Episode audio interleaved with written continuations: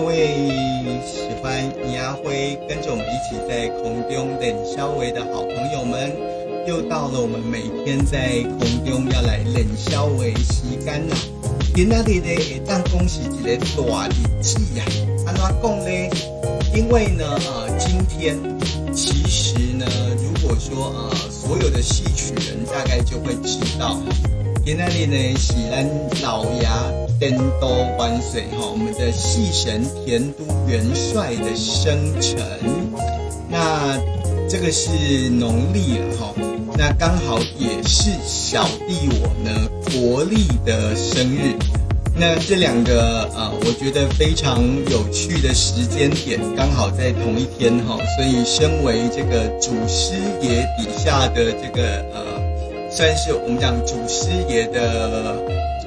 徒子徒孙哈，其实倍感倍感光荣。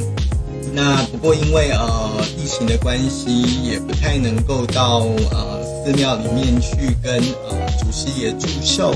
那所以说呢，呃，透过网络，当然，呃，先跟祖师爷拜寿，哈，希望能够，呃，保佑疫情赶快过去，然后呢，让这个所有的呃演艺的朋友或者是艺文的朋友都能够赶快的回复到工作的状态，然后大家的这个呃表演啊、档期呀都会非常的多，然后作品都会非常的好。那不过呢，一，讲到这个老牙田都元帅，他到底呢是谁？诶，其实呢，呃，我觉得这是一个相当有趣的议题哈，就是呃，这个人呢，有人很去做了很多的考据哈。那当然呢，大家就说呢，他其实是雷海清，是唐朝时期的一个将军。那所以说呢，呃，只要你到庙宇当中。仔细去看，啊，不见得每个庙宇都会有呃供奉这个雷海清哈。不过你只要看到有一个神像，他的额头中间呢有一只螃蟹哈，人工代替公摸黑的那个图案，哎，那绝对不会错，他就是田都元帅。那所以说呢，他是台湾哦两大戏神系统其中一个。那为什么说是台湾两大戏神系统呢？因为呢，除了田都元帅之外呢，顺便也要介绍一下另外一位戏神，他的名字呢叫做西秦王爷。那当然有人说啊，他其实呃就是唐明皇哈。那呃不过众说纷纭呢，关于西秦王爷呃的真实身份，可能有两三种不同的说法。好，不过呢，哎，可以知道的就是，不论是西秦王爷还是田都元帅，这两个戏神呢，都是唐朝的这个呃，算是历史人物。那为什么会这么刚好都是在唐朝呢？呃，因为我觉得，当然唐代呢，呃，所谓创立了乐府这样一个机构，然后呢，呃，去做整个呃音律音乐的。呃，整理啊，然后呃，我们可以也可以知道，唐代是一个大唐盛世，所以呢，它融合了呃各各个地方哈所来的这些呃，我们讲说胡夷啊哈，那所以说呃，它就跟现在的台湾一样，是一个族群融合的一个呃都会，一个都会城市。那所以说呢，在这当中就会有各式各样的这个戏剧在当中发展。那也就会造成呢，哎，其实我们的戏神会在唐代，那这个是一个呃，我觉得绝非是巧合了哈。那除了这个之外呢，我们刚刚讲到啊，田都元帅的这个神像中间呢有一个螃蟹，那很多人就会觉得奇怪啊，为什么呃不是其他的动物哈，一定要是螃蟹呢？那田都元帅跟螃蟹又有什么样的关联呢？呃，讲到这个部分，很多人就会大概知道哈，就是关于只要有拜田都元帅的这个算是信徒，呃，都会有一个禁忌哦。我们讲梨园班的禁忌，就是呢，呃，我们不吃毛蟹，就是不爱讲毛黑。为什么呢？因为呢，相传这个田都元帅雷海清呢，他在呃还是这个婴儿的时期呢，曾经是个弃婴。那弃婴呢，呃，可能真的就是被丢在路边，可就活不下去了。那是螃蟹呢，用它的这个唾沫来让雷海清的生命可以暂时延续，直到被救了之后，然后呢，诶，他才能够顺利长大成人。那当然，我相信啦，这个是民间传说。不过呢，大家还是会相信说，在这个传说当中，对于呃雷海清来说，所以这个毛黑就很像是他的恩人一样。那我们当然不可以去呃伤害这个祖师爷的恩公啊。那所以说呢，在戏班里面就会有这样的禁忌，就是我们不会去呃特别的去吃毛黑这件事情。好，那呃除了在台湾，除了大家所熟知的这个两大戏神系统，也就是呃田都元帅跟西秦王爷之外，很多人不知道。因为这两大系统啊，造成在台湾早期呢，其实呃，大家可能听比较多的就是所谓的呃族群械斗，可是呢，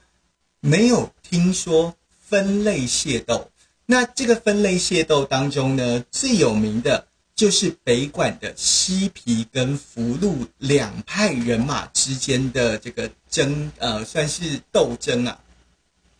呃，我觉得如果你去翻开全世界的整个呃艺术史哈，大概也很难看到哈，就是全世界居然会有像台湾哦，就是这么样的呃热衷，甚至于投入在一个所谓的艺术或者是呃信仰当中。那除了我们讲说早期可能这些北管子弟班，它除了是呃。族群啊，然后呃，一个算是社群的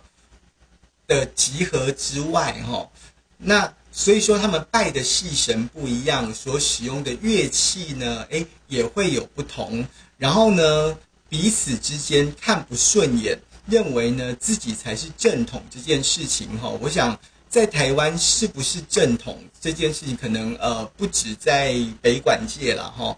就连可能呃，鹿儿门的妈祖庙都要去强调自己是不是正统，所以说正不正统这件事情变成是一个很重要的一个嗯争夺点。那所以说一到庆典活动的时候呢，诶，我们就可以看到北管的西皮福禄，然后那个时候的子弟戏啊，不是像现在我们大部分看到北管只有音乐演奏，他们也有呃戏剧的演出。那在演出的过程当中啊，彼此呢就会尬戏。那除了尬戏之外呢，还会呢诶比排场。那我们常听到一句话：“苏郎唔苏丁，苏丁的拍跨兵呐。”那所以说呃，到后来呢，诶两方人马呢僵持不下的情况下，这个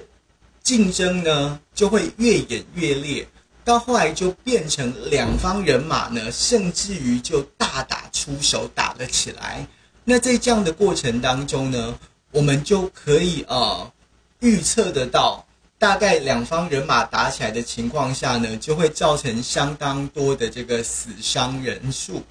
那当时尤其在基隆啊、宜兰啊这一带。哦，这个整个西皮跟福禄之间的这个斗争呢，是呃特别严重的。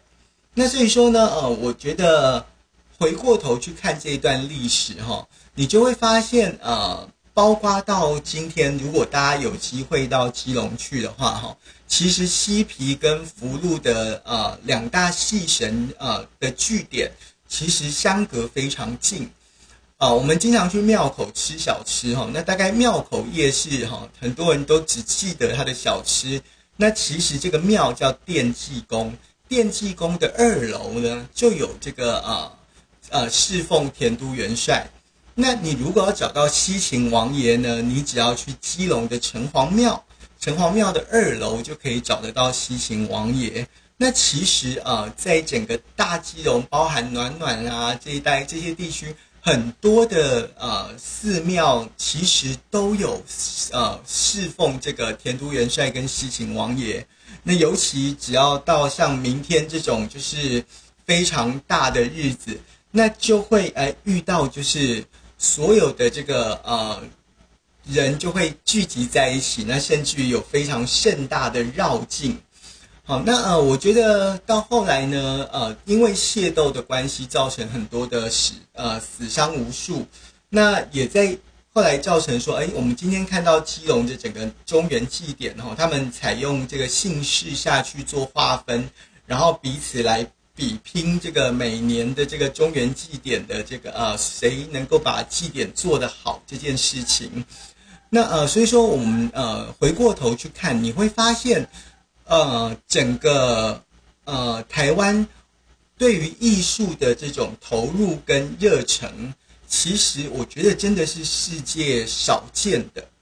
那当然，呃，你如果要谈到戏神的信仰，那在台湾其实呃还有一个另外一个戏神，大家比较不知道，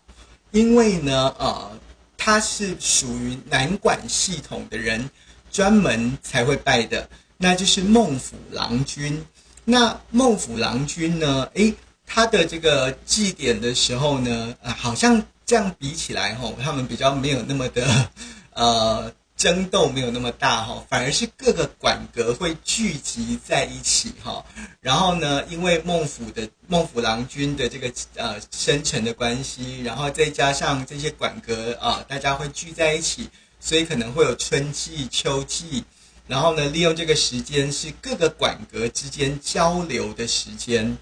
那呃，我那个时候我就觉得很好奇啊，那为什么呃在北部，然后他们呃所谓的西皮福禄两派，然后呃斗争的这么严重，那难道中南部就没有吗？因为中南部也有北馆啊。那所以说后来就去请教我的学长施延郎老师哈。那施延郎老师他就提到说，其实中部在早期也不是没有这样的斗争，只是呢，它叫做轩辕拼，因为北馆的馆阁呢，呃，在中部通常叫什么什么轩，什么什么元，好，那所以说呢，呃，这个轩辕拼呢，比较是在音乐或者是呃技艺上的比拼跟交流。那比较没有像北部哦这么激烈，就是到后来呢，造成了呃这么大的械斗。